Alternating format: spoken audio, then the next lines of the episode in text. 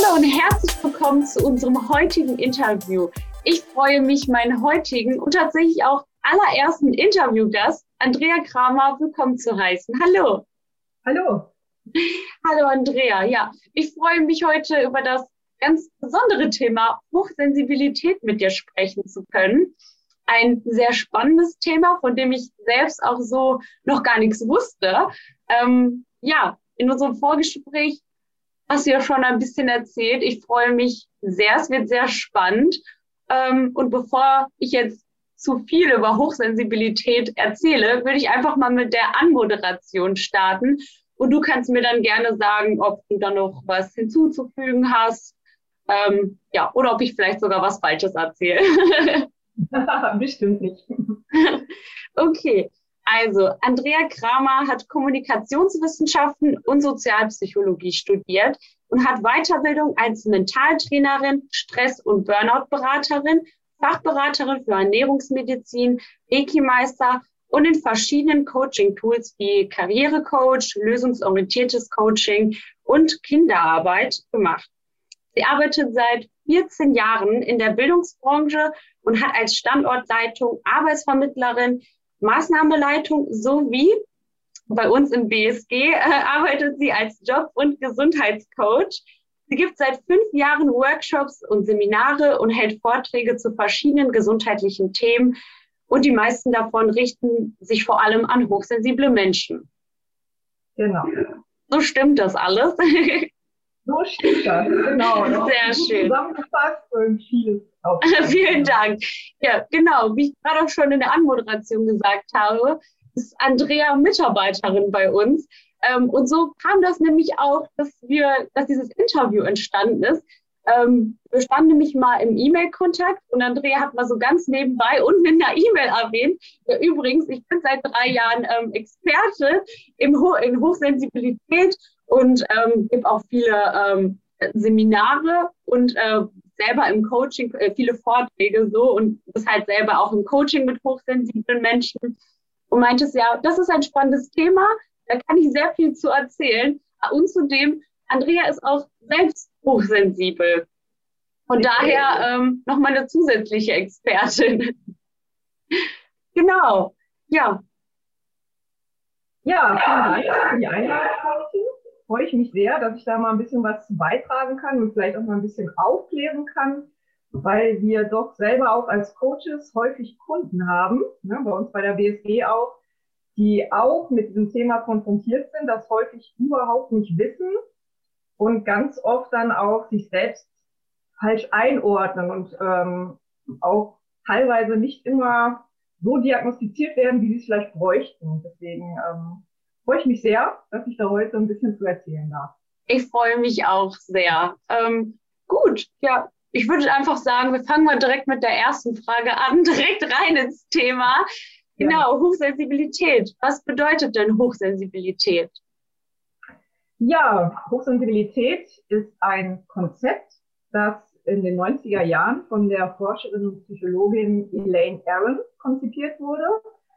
Ähm, die ist selber auch hochsensibel und hat halt festgestellt, dass ein bestimmter Anteil ihrer Klienten ähm, sich anders verhält, anders wahrnimmt und anders reagiert als ein Großteil der anderen Patienten.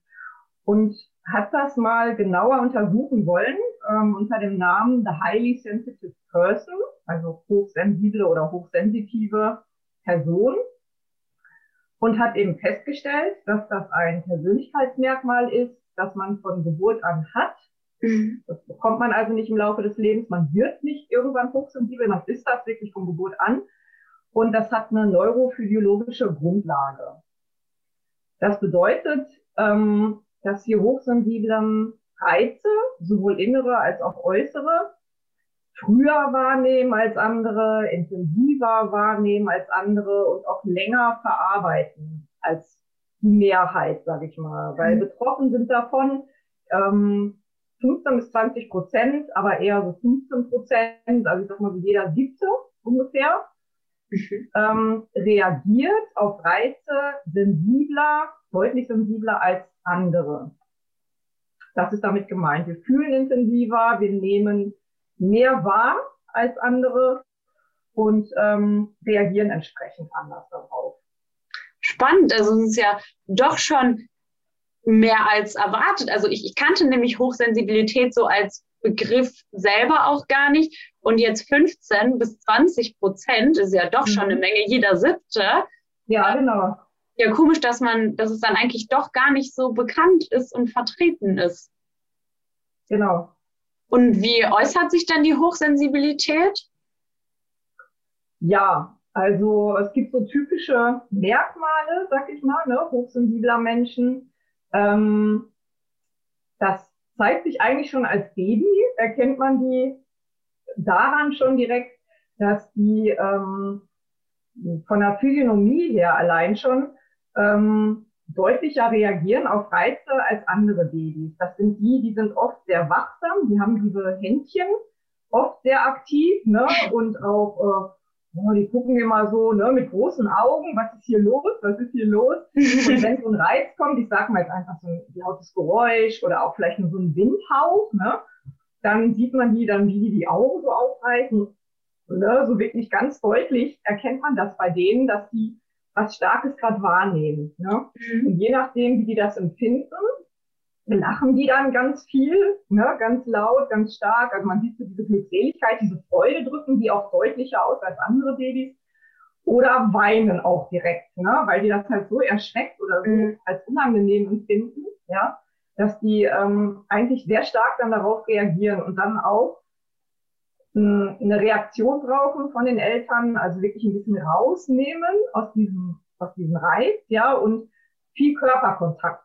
Also mit Körpernähe kann man bei denen eben ganz wunderbar wieder das ausgleichen sozusagen. Es bleibt auch noch länger mit dieser Körpernähe, dieser, dieses Bedürfnis danach, ähm, als bei anderen Kindern. Daran erkennt man das auch.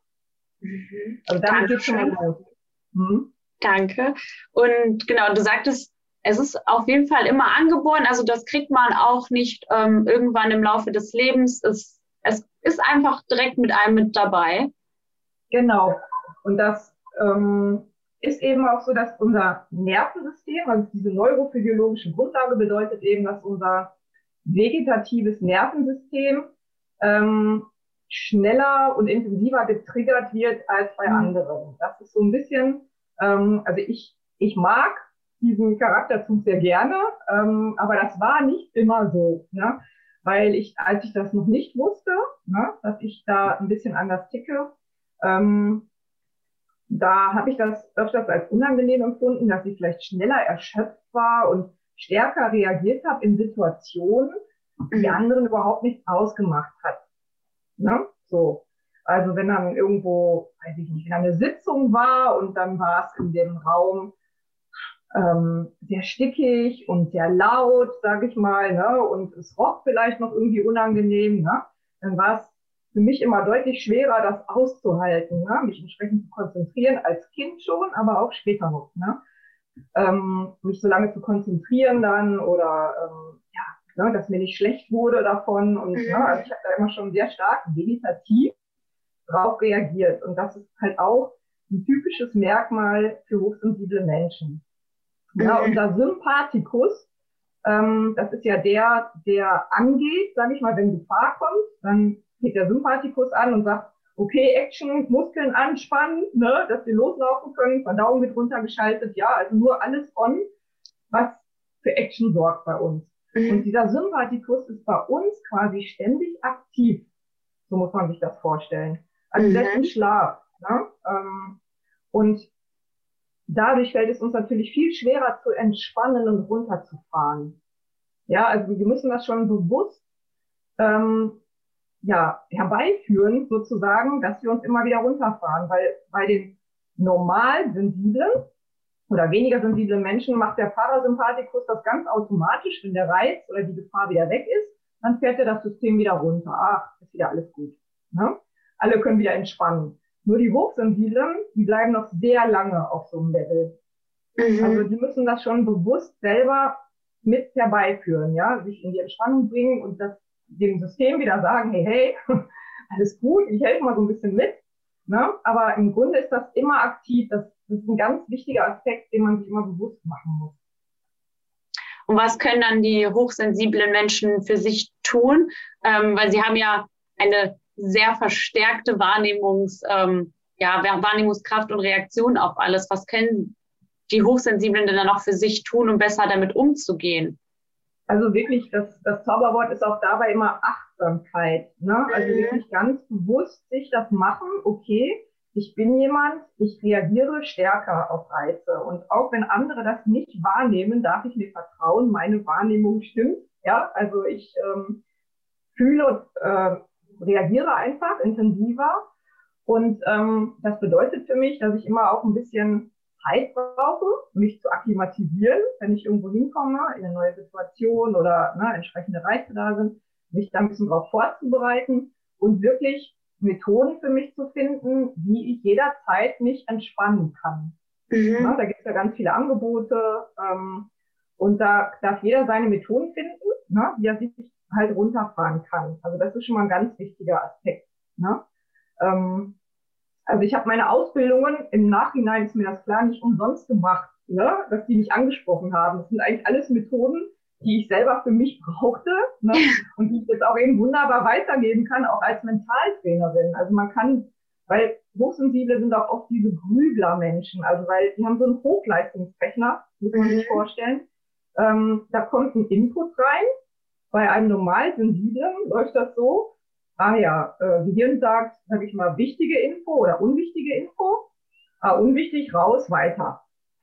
Ja, jetzt mal sehr vereinfacht gesagt. Beim Hochsensiblen kommt Input. Oh, dann kommen noch tausend Reize dazu. Na? Es wird immer alles in Beziehung gesetzt zu irgendwas, ne? zusammen ja. Verknüpfung erstellt. Das ist so ein ganzheitlicher Rechner sozusagen. Und dann kommt irgendwann das Ergebnis raus. Ne? So, und ähm, da kann man halt auch sehr gut mit Mentaltechniken ähm, das auch so ein bisschen steuern sozusagen, diese Prozesse. Ja, also auch bewusster gestalten, überhaupt bewusster wahrnehmen, was passiert gerade bei mir und ähm, wie kann ich das quasi ein bisschen positiv für mich verändern. Ja? Mhm. Und ähm, welche besonderen Mentaltechniken kann, kannst du gerade spontan nennen? Was äh, hilft dir da auch immer besonders? Also man kann zum Beispiel wunderbar sich auch, wenn man das vorher weiß, ne, das ist jetzt eine anstrengende Situation für mich persönlich, warum auch immer, ähm, dann kann man das eben entsprechend visualisieren vorher. Ne? Man kann also wirklich reingehen, visuell, also Hochsensible arbeiten sowieso sehr visuell, ähm, lernen auch sehr visuell. Und ähm, kann man sich das quasi vorstellen mental, das können Hochsensible sehr, sehr gut und eben auch schon in die Energie gehen, die ich haben möchte für die Situation. Mhm, das kann man mhm. trainieren. Ne? Also man kann wirklich trainieren, in was für eine Energie möchte ich da sein, sich das visualisieren und dann wirklich mit diesem Gefühl und mit diesem Bild in die Situation gehen. Und das ist wunderbar, kann man das wirklich äh, anwenden dann. Das funktioniert sehr, sehr gut. Da müssen sich auch Oh, Entschuldigung, ja? ja? Ja, das war ein Beispiel, genau. Also, ja, da müssen auch ähm, ja, hochsensible Menschen oder ja, so wie du wahrscheinlich auch öfter bewusst in sich gehen, also wahrscheinlich auch in jeglichen Momenten. Ist das auch so, dass es manchmal einfach an einem vorbeirauscht? Dann merkt man wirklich jedes Mal, okay, jetzt muss ich mich hier einmal zusammenfügen und in mich gehen? Also ähm, es ist sinnvoll, sich einfach immer wieder so Ruhepausen zu nehmen, weil wir, wie gesagt, nicht von selbst runterfahren, immer wieder auch nach schwierigen Situationen erstmal wieder sich so eine Zeit nehmen, um dass das System wieder alles verarbeiten kann, sowohl im Kopf als auch im Gefühl, als auch ne, im ganzen Nervensystem, ähm, dass man das bewusst für sich macht. Aber je bewusster man lebt und man gewisse Methoden für sich trainiert, ähm, also für mich ist das gar kein Thema mehr. Also ich ne, für mich ist Hochsensibilität gar kein Thema mehr, sozusagen, ne, weil ähm, ich das alles für mich so ein bisschen automatisiert habe und ähm, dadurch reagiert mein System automatisch schon viel besser und schneller und angenehmer ne, als vorher. So. Mhm. Ja. Spannend, schön, Dankeschön. Ja. Und wie ist es, das ist, äh, die Hochsensibilität ist ja auch angeboren. Und gerade wie ist es denn auch für Kinder in der Schule jetzt zum Beispiel, die hochsensibel sind. Ähm, ja, gibt es da Besonderheiten? Wie wird denen geholfen? Oder wie ist es generell für die Kinder auch in der Schule?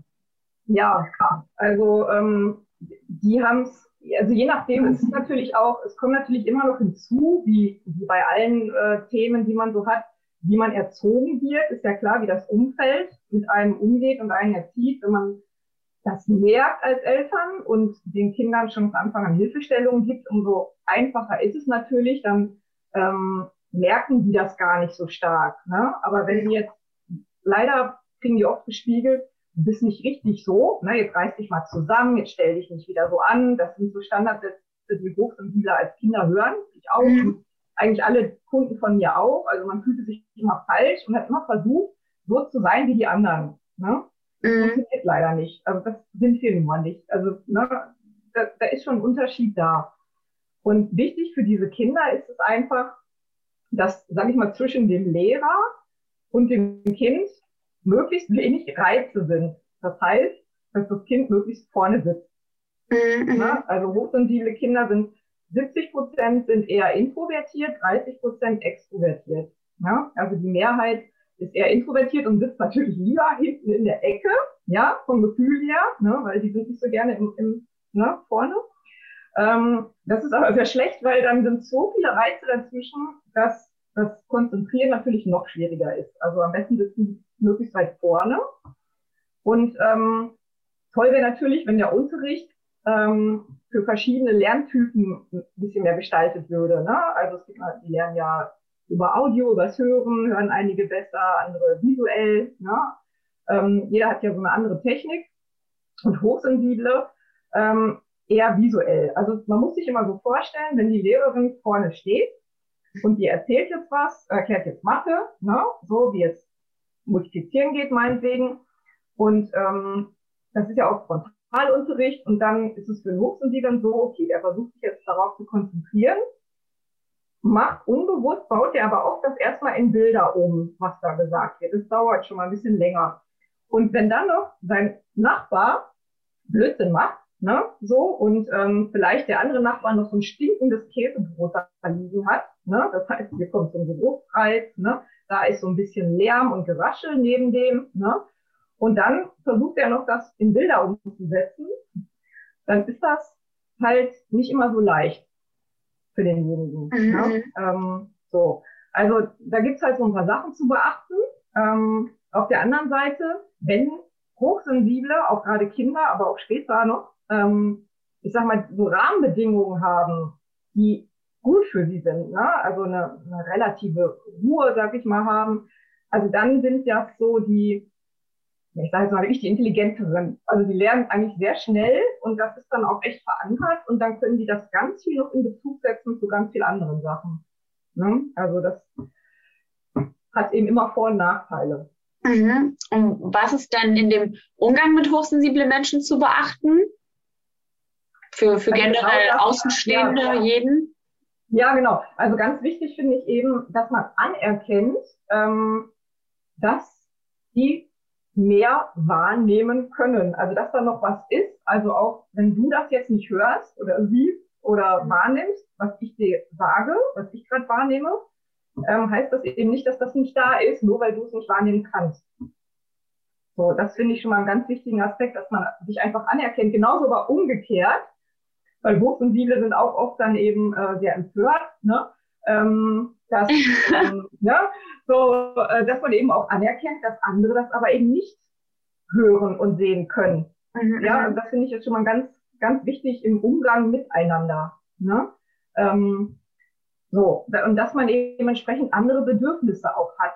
Ne? Also das ist auch in Beziehungen oft ein Thema. Ähm, das kriege ich immer wieder mit von meinen Kunden auch, ähm, dass man eben anerkennt, ja, der hat, der braucht aber diese Stille jetzt nicht so, ne? Und ähm, der mag, muss halt die Musik auch mal richtig laut hören, sag ich mal, ne? Und das mag vielleicht der diese nicht, das ist aber nur ein Beispiel, das ist jetzt nicht generell so, ne?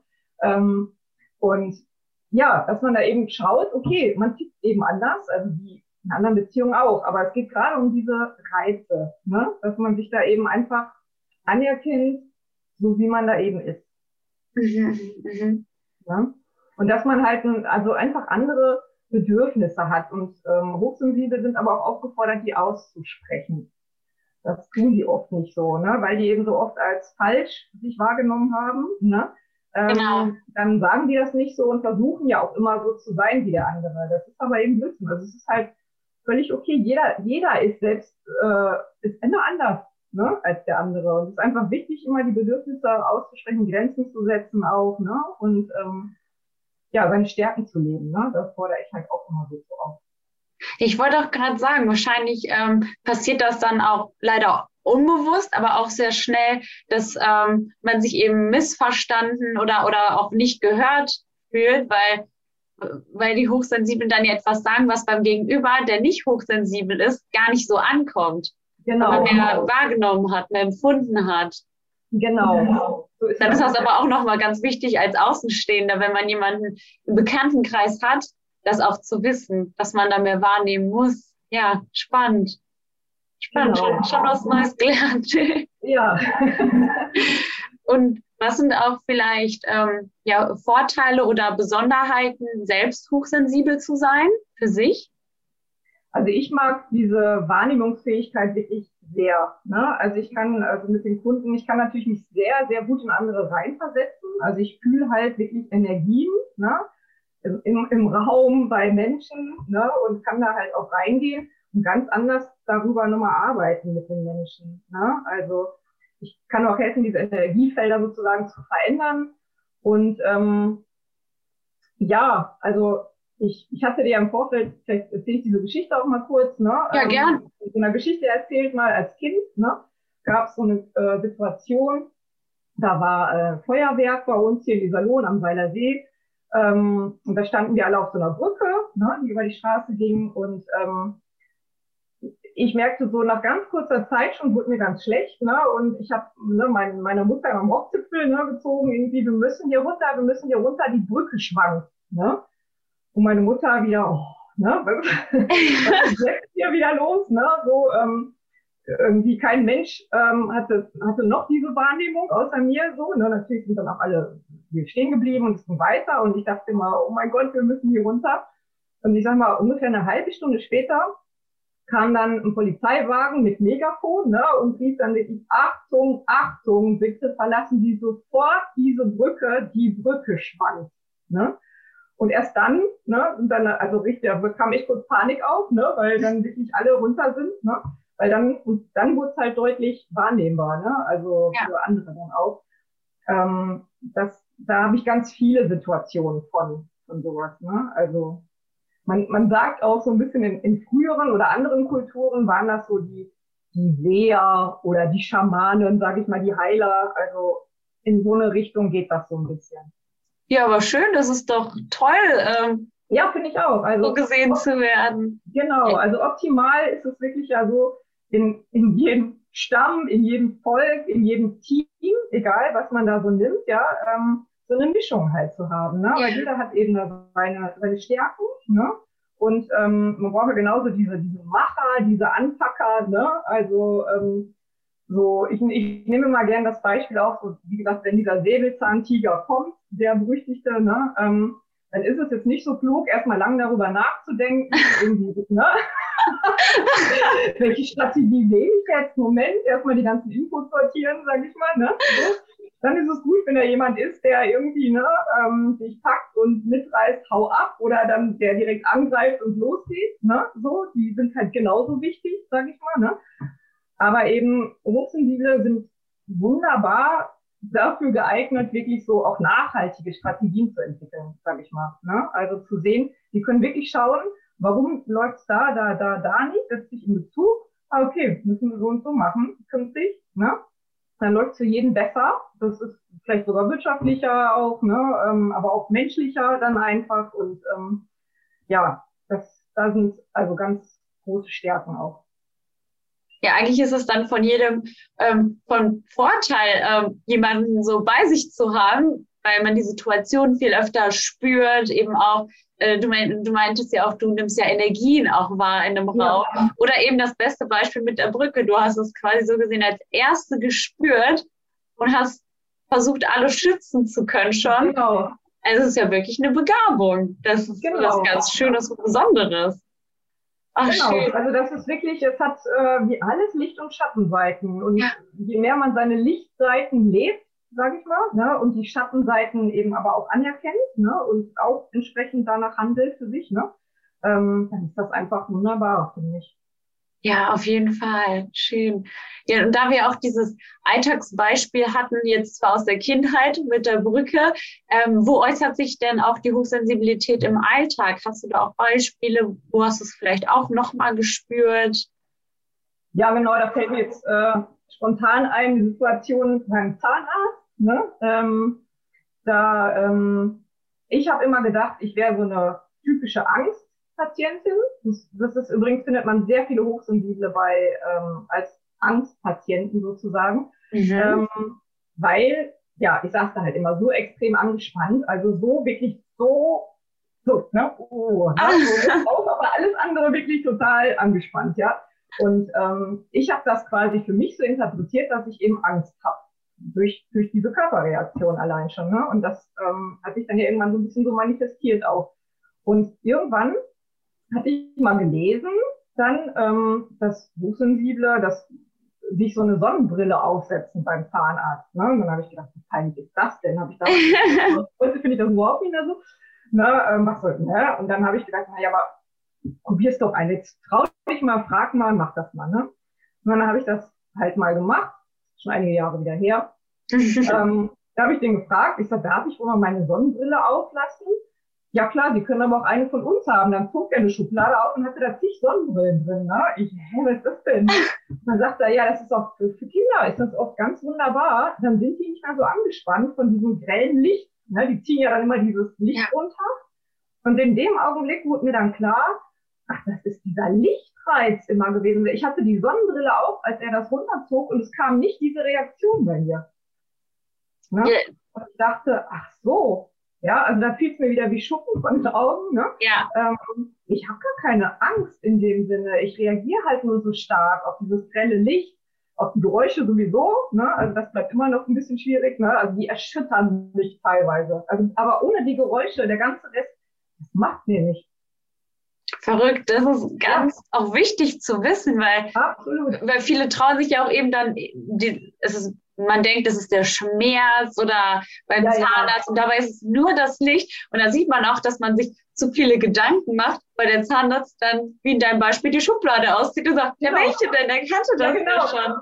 Genau. Ach, ja, verrückt. Ja, da, da, da weiß man auch einfach mal nachfragen und ja, für sich selber herausfinden. Aber schön. Und jetzt ist es viel jetzt hast du keine Probleme mehr mit Sicherheit, oder? Genau, ja, natürlich. Also es bleibt sogar unangenehm wie für jeden anderen auch, aber es ja. hat überhaupt nichts mit der Angst in dem Sinne ja. zu tun. Ne? Also, ähm, sondern es sind wirklich bei mir jetzt zumindest in dieser Situation diese starken Reize gewesen. Ne? Mhm. Und dann, dann macht das auch wieder leichter. Ne? Dann weiß ich einfach, okay, weil das ist halt immer wieder was für Hochsensible, einfach zu schauen, ähm, auch beim Zugfahren oder ähm, also wenn viel los ist, sich wirklich die Kopfhörer dann aufzusetzen. Ne? Es gibt ja diese, mhm.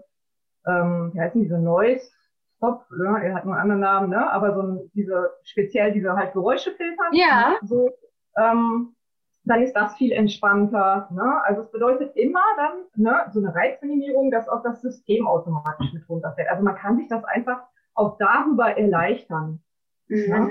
Zu wissen. Äh, das ist auch ein sehr guter Tipp. Dann also genau. immer eine Sonnenbrille und Kopfhörer bei sich tragen. Ja, genau. Also natürlich ist auch wichtig, jetzt sich nicht so völlig zuzumachen in dem Sinne. Ne? Also ich würde natürlich genauso trainieren, so ein bisschen ähm, ja, mit, mit anderen Methoden zu schauen. Ne? Also mich diesen Reizen schon auch immer wieder mal auszusetzen, bewusst, sage ich mal so. Ne? Also seitdem ich das alles so mache, viel bewusster lebe, ähm, reagiere ich eh nicht mehr so stark ne, wie früher noch, als ich das unbewusster gemacht habe. Aber ich erleichter mir einfach ganz viel dadurch. Ne? Und ähm, warum sollte man das nicht tun? Das wäre ja blöd. Ja, das stimmt. Wie ist das jetzt zum Beispiel? Ich bin, ähm, ja, ich bin irgendwann Mutter und ich muss ja auch wissen, es ist ja auch gut für mich zu wissen, wenn mein Kind hochsensibel ist. Muss das diagnostiziert werden? Und wenn ja, wie wird das diagnostiziert? Und wie erfährt man dann auch, selber, wenn man nicht das Wissen hat, als Erziehungsberechtigter oder Familienmitglied generell, ähm, genau, kann ich das diagnostizieren lassen? Also gibt es bis jetzt in der Form noch nicht, ne, weil es eben keine Krankheit ist. Wo ja. auch sehr dankbar bin, dass das äh, einfach als Persönlichkeitsmerkmal eben anerkannt ist, sozusagen. Ähm, und ähm, wie gesagt, die meisten bekommen andere Diagnosen. Ne? Also mhm. ne, dann eine Angststörung, Depression, ADHS. Ähm, ja, also es geht eher in solche Richtungen, Borderline, was weiß ich, alles, mhm. was schon bei vielen Hochsensiblen diagnostiziert wurde. Wobei das natürlich manchmal auch zutreffen kann. Also es kann ein Hochsensibler kann natürlich auch mal eine Depression haben oder ja. das ist ja klar. Aber grundsätzlich ist es so, wenn man erstmal so mit dem Wissen lebt, was ich gerade alles so schon mal erzählt habe, und sich daraufhin ausrichtet, dann entfallen ganz viele diagnostizierte Krankheiten tatsächlich. Mhm. Ja? Ähm, also es, es gibt das nicht als Krankheit und ähm, muss es aber auch nicht. Im Grunde, ich sag mal, jede, ähm, ich glaube, unsere Generation, vor allem jetzt nochmal deine, du bist ja nochmal mhm. einige, viele Jahre jünger, ähm, die, wird, die erzieht schon wieder ganz an, in ganz anderem Bewusstsein. Du würdest, glaube ich, schon direkt einfach nur darauf achten, oh, guck mal, die reagiert da sehr stark, ne? Mein Kind reagiert da sehr stark drauf. Was braucht es jetzt, ne, um halt ähm, das wieder da rauszuholen?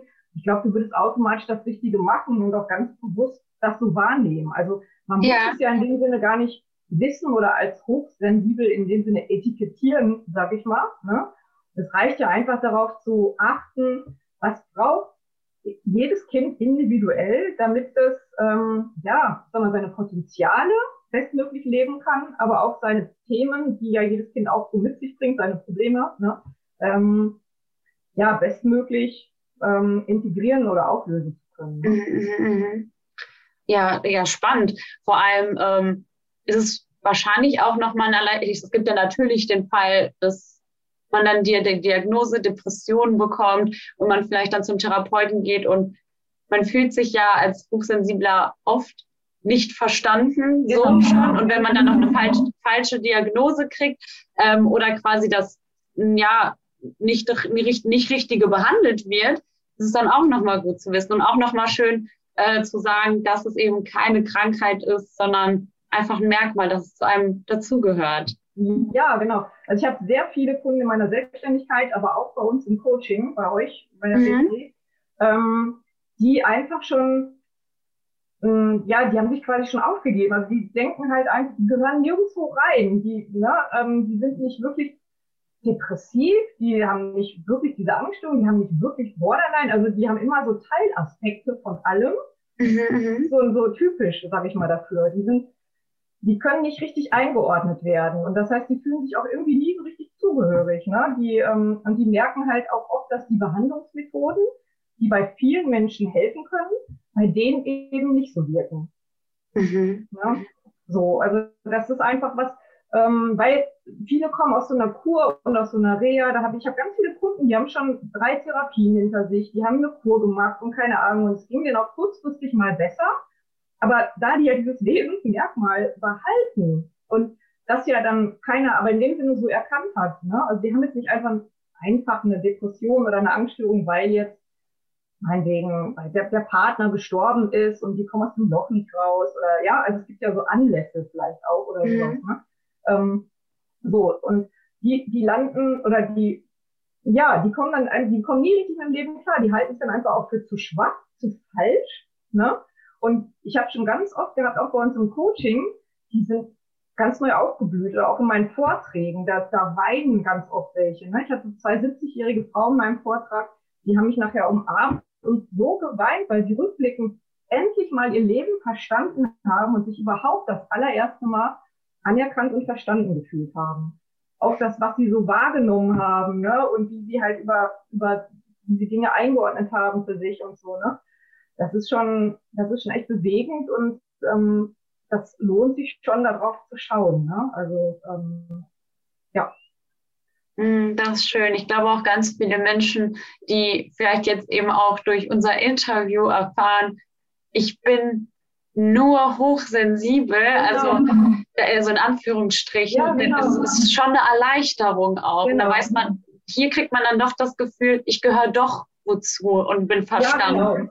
genau, und es gibt so, so 15 Prozent, es ist ja so gesehen jetzt auch, wie du schon sagtest, am Anfang nicht wenig. Ne? Mhm. Also, da sind Auf jeden also Fall. in dem Raum, dass der herrscht doch immer, wenn ich einen Vortrag eine ganz besondere Atmosphäre, die nicken alle an den gleichen Stellen, ne, die lachen an den gleichen Stellen, die sind berührt an den gleichen Stellen und das kennen die ja gar nicht, das so, so ein Umfeld zu haben, ja, wo so viele so gleich reagieren quasi auf etwas, Ja. ne, das ist immer echt was Besonderes auch, ne.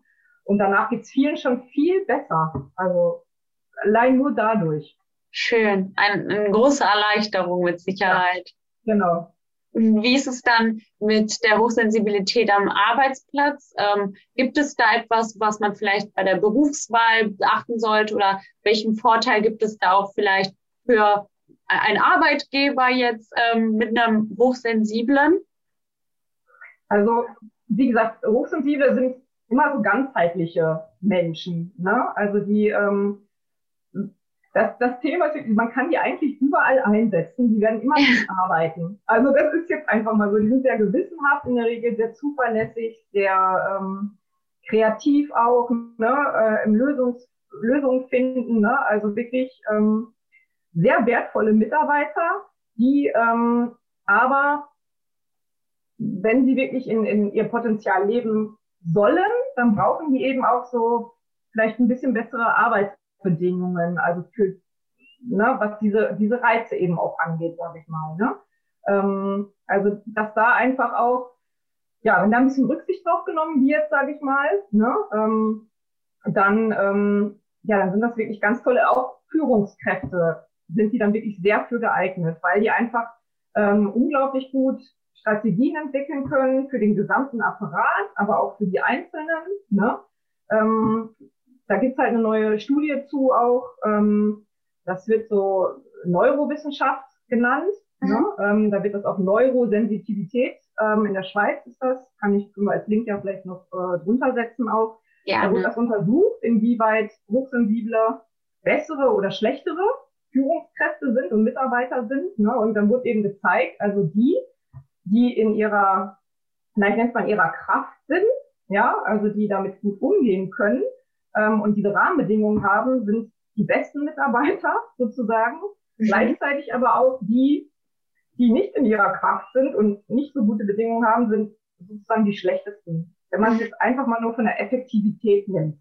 Ja, also ich glaube, schlechter ist jetzt mal ein bisschen blöd, ne? Ähm, so. Und optimal ist natürlich von der Zusammensetzung her, ähm, dass es eben eine gute Mischung gibt in den Teams sozusagen auf der Arbeit. Ne? Weil, wie gesagt, jeder da seine Stärken und Schwächen entsprechend dann einsetzen kann. Ne? Mhm, mhm. Genau. Und wo ähm, gibt es etwas, wo man halt auch bestimmte Angebote extra für, für die Art, also ja, nicht die Art von Menschen, aber für hochsensible Menschen Ja. gibt? Ähm, also da können wir auch so einen Link runter machen. Ne? Es gibt halt eine Seite, die sammelt quasi alles, den aktuellen Stand an Forschungen und Veranstaltungen und sowas. Ne? Ähm, ansonsten kann jeder immer mal für sich vor Ort gucken, wer sowas halt irgendwie anbietet, ähm, was Spezielles dazu. Ähm, und ich würde da immer meinem Gefühl vertrauen, ne? ob das Ja. was, ob mich das anspricht. Also für Hochsensible ist so Kohärenz ein sehr wichtiges Stichwort, sage ich mal. Also ob das stimmig ist, ne? Ähm, so für einen. Aber es gibt jetzt halt keine, ähm, genauso wie ja die Diagnosen so nicht gestellt werden, ne? ähm, gibt es jetzt nicht die Methode schlechthin sozusagen für Hochsensible oder so. Ne? Mhm. Gut, danke schön. Ja, Wir, gerne. wir sind sogar schon sehr weit. Wir sind eigentlich schon bei der letzten Frage so jetzt von mir angekommen. ja. Ähm, und zwar jetzt auch für alle Wissensdurstigen oder vielleicht auch ähm, hören uns auch selbst hochsensible Menschen gerade ähm, auch zu. Welche drei, ja, wir nennen es mal drei goldene Regeln, so schön. Ähm, welche drei besonderen Tipps hast du ähm, jetzt für die wissensdurstigen Zuhörer generell im Umgang mit hochsensiblen Menschen und vielleicht auch für hochsensible Menschen selbst? Ja, also am wichtigsten finde ich wirklich diese anzuerkennen von beiden Seiten, dass es eine unterschiedliche Wahrnehmungsfähigkeit gibt. Ja, also ähm, was der eine sieht, sieht der andere nicht, was der eine hört, hört der andere nicht automatisch. Dennoch gilt es, das anzuerkennen von beiden Seiten. Ne? Ähm, ja, dann einfach generell bewusster leben, würde ich das jetzt mal nennen. Ja, also wirklich ähm, zu schauen, was tut mir gut, was brauche ich und dazu zu stehen. Ja, und das auch gegenseitig. Und ähm, ja, und ansonsten wirklich sich auf die, auf die schönen Seiten des Lebens konzentrieren, sag ich mal. Ne? Das finde ich auch einfach ganz wichtig. Ne? Also was diese ähm, mit allen Sinnen das Leben genießen. Ja, sehr schön. Schön. Ich danke dir. Ja, Toll. Ach so, ja, genau. Bevor wir das Interview jetzt hier auch beenden, wir haben auch noch in, unten in der Infobox äh, Literaturempfehlungen für Sie, für alle, die äh, da Interesse haben. Ähm, aber das ist nämlich auch noch wichtig vor Abschluss zu erwähnen. Wir hatten nämlich auch in unserem Vorgespräch ähm, genau die ähm, Prinzessin Merta, Louise, richtig? Ja. Genau. genau. Das ist nämlich auch hochsensibel. Magst du vielleicht auch noch was zu den Literaturempfehlungen vielleicht sagen, äh, was es da für eine Besonderheit gibt oder so eine kleine ja, also, genau. Ich habe jetzt speziell die beiden Bücher von der Elaine Aaron halt empfohlen. Ne? Ähm, das ist sowohl, äh, das eine ist halt für die, die hochsensibel sind, das andere ist für die, die mit hochsensiblen Menschen arbeiten. Ne? Ähm, und ich habe jetzt, es gibt ja unglaublich viel Literatur da, ähm, ist auch viel Esoterisches dabei. Was, was ich sehr schön finde, ist wirklich von dieser Prinzessin Merta Louise, weil einfach es ja auch ganz schön ist, so zu wissen, da gibt es eine prominente Prinzessin, die sich geoutet hat sozusagen, dass auch sie anders wahrnimmt als viele andere und wie ihre Kindheit als Prinzessin war, was das für sie bedeutet hat eben auch, ne? Ähm, von ihrer ganzen Art her. Und die hat halt zum Beispiel eine Engelschule in Norwegen gegründet, ja. Also die ähm, unterrichtet da sozusagen mit ihrer Freundin, die auch sehr, sehr wahrnehmungsstark ist. Ähm, da geht es eben um diese feinstofflichen Energien, die wir halt einfacher wahrnehmen können. Das können aber auch andere lernen. Ne? Mhm. Ähm, so. Und das zu machen als Prinzessin, sage ich mal, die Eltern fanden das natürlich nicht so prickelnd. Ne? So, was macht ihr da? ja. Ne? Und ähm, ja, das ist schon sehr spannend, ähm, da mal reinzulesen und ähm, mal zu schauen, was bedeutet das da im Alltag dann wirklich auch. Genau. Okay, super. Vielen Dank. Ja, dann bedanke ich mich recht herzlich bei dir für das Interview und bei jedem Zuhörer, der jetzt auch noch mit dabei war bei dem sehr spannenden Thema. Falls irgendwelche Fragen auftreten, äh, schreibt uns sie gerne einfach in die Kommentare. Andrea ist ja auch Mitarbeiterin, bei uns ist gelangt alles sehr, sehr schnell. Wie bei jedem auch, äh, anderen auch Interviewgast an sie. Dann kann sie sie auch selber beantworten. Und genau, wir kommen dann auf euch zurück. Denkt an die Literaturempfehlung unten und ja, vielen Dank fürs Zuschauen und Zuhören und alles Gute und bis bald. Tschüss, ja, danke fürs Interview.